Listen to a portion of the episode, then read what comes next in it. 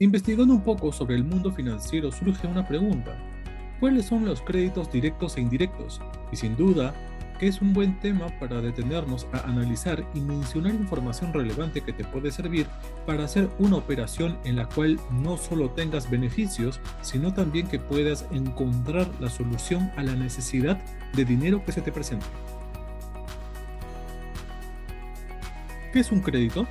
El crédito es la cantidad de dinero que una entidad financiera pone a tu disposición con el compromiso de que en el futuro devuelvas lo usado de forma gradual con los gastos e intereses añadidos.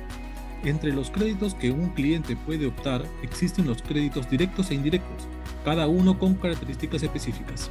Créditos directos. El crédito directo es un financiamiento que otorga una entidad financiera a un cliente sin ningún intermediario. La Superintendencia de Bancos y Seguros y AFP en su glosario de términos lo define así.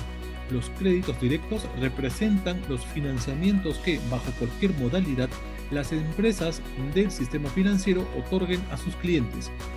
Cuando se habla de crédito directo se refiere principalmente a los créditos comerciales, los cuales están ideados para las empresas, ya sean estas pequeñas, medianas o grandes, y también para los gobiernos. ¿Qué tipo de créditos existen? Como todo crédito, se clasifican de acuerdo a la necesidad de cada cliente y el destino que tendrá el dinero que finalmente recibirás. Las entidades financieras atienden estas solicitudes ofreciendo distintos tipos de créditos directos. Aquí algunos, por ejemplo, créditos para capital de trabajo, para personas naturales que cuentan con un negocio propio o para personas jurídicas que compran mercadería, pagan a proveedores y realizan ventas al crédito. Crédito inmobiliario, Financiamiento otorgado por una entidad inmobiliaria a un cliente. Crédito para activos fijos, ideado para clientes que necesitan financiamiento para comprar maquinaria, modernizar su negocio o mejorar su local comercial.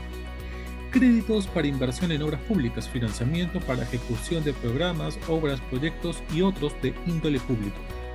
De igual manera, los créditos pueden ser clasificados en créditos sin garantía, con garantías preferidas y con garantías de muy rápida realización. Por otra parte, el utilizar un préstamo con garantía te permite acceder a mejores tasas, plazos más largos y mejores condiciones en general, dado que el riesgo para el prestamista se mitiga. Créditos indirectos. Un crédito indirecto es la garantía que brinda una entidad financiera a una persona o empresa que servirá como aval para que acuda ante un tercero para solicitar dinero. Por ejemplo, si solicitas dinero a un tercero y tienes como aval a una entidad bancaria, en caso de no cumplir con el pago de la deuda, el banco será cargo de cancelar lo que te corresponda. Un buen ejemplo de crédito indirecto es cuando una empresa nacional desea importar bienes o productos del extranjero. Entonces, para garantizar la operación frente al tercero, se solicita a una entidad financiera que sea su garante y para ello entrega una carta fianza.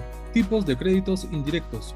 La SBS indica que los créditos indirectos son representados por los avales, las cartas fianza, las aceptaciones bancarias, las cartas de crédito, los créditos aprobados no desembolsados y las líneas de crédito no utilizadas, otorgados por las empresas del sistema financiero.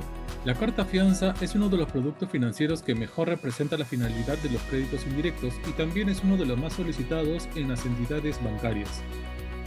¿Qué es una carta fianza? La carta fianza es un instrumento de garantía que las instituciones financieras otorgan a las empresas frente a un tercero, organismos públicos y privados, para el desarrollo de operaciones comerciales como adelanto de efectivo, prestación de servicios, trámites, alquileres, licitaciones, etc.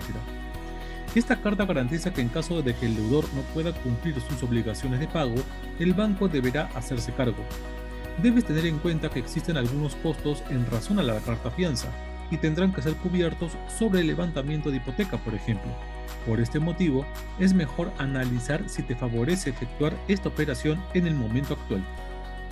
Es un proceso que puedes dejar para más adelante cuando el constructor cumple el acuerdo hecho ante la entidad acreedora. Entonces, la vigencia de la carta fianza está dentro de los términos y fechas correctas de cierre. Tanto los créditos directos e indirectos en SBS pueden ser comparados, principalmente en cuanto a las tasas de interés, pero no así en cuanto al valor que sus cuotas van a tener en caso de contratar alguna de ellas.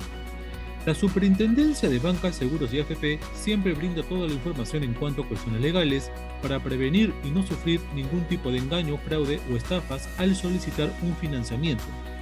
Saber la diferencia entre los créditos directos e indirectos te ayudará a tomar la mejor decisión, sobre todo si tienes una empresa o piensas tener una y deseas que todos tus procesos se realicen con mucho profesionalismo. No olvides suscribirte y seguirnos en redes sociales para saber más sobre préstamos con garantía hipotecaria y finanzas personales. Nos vemos.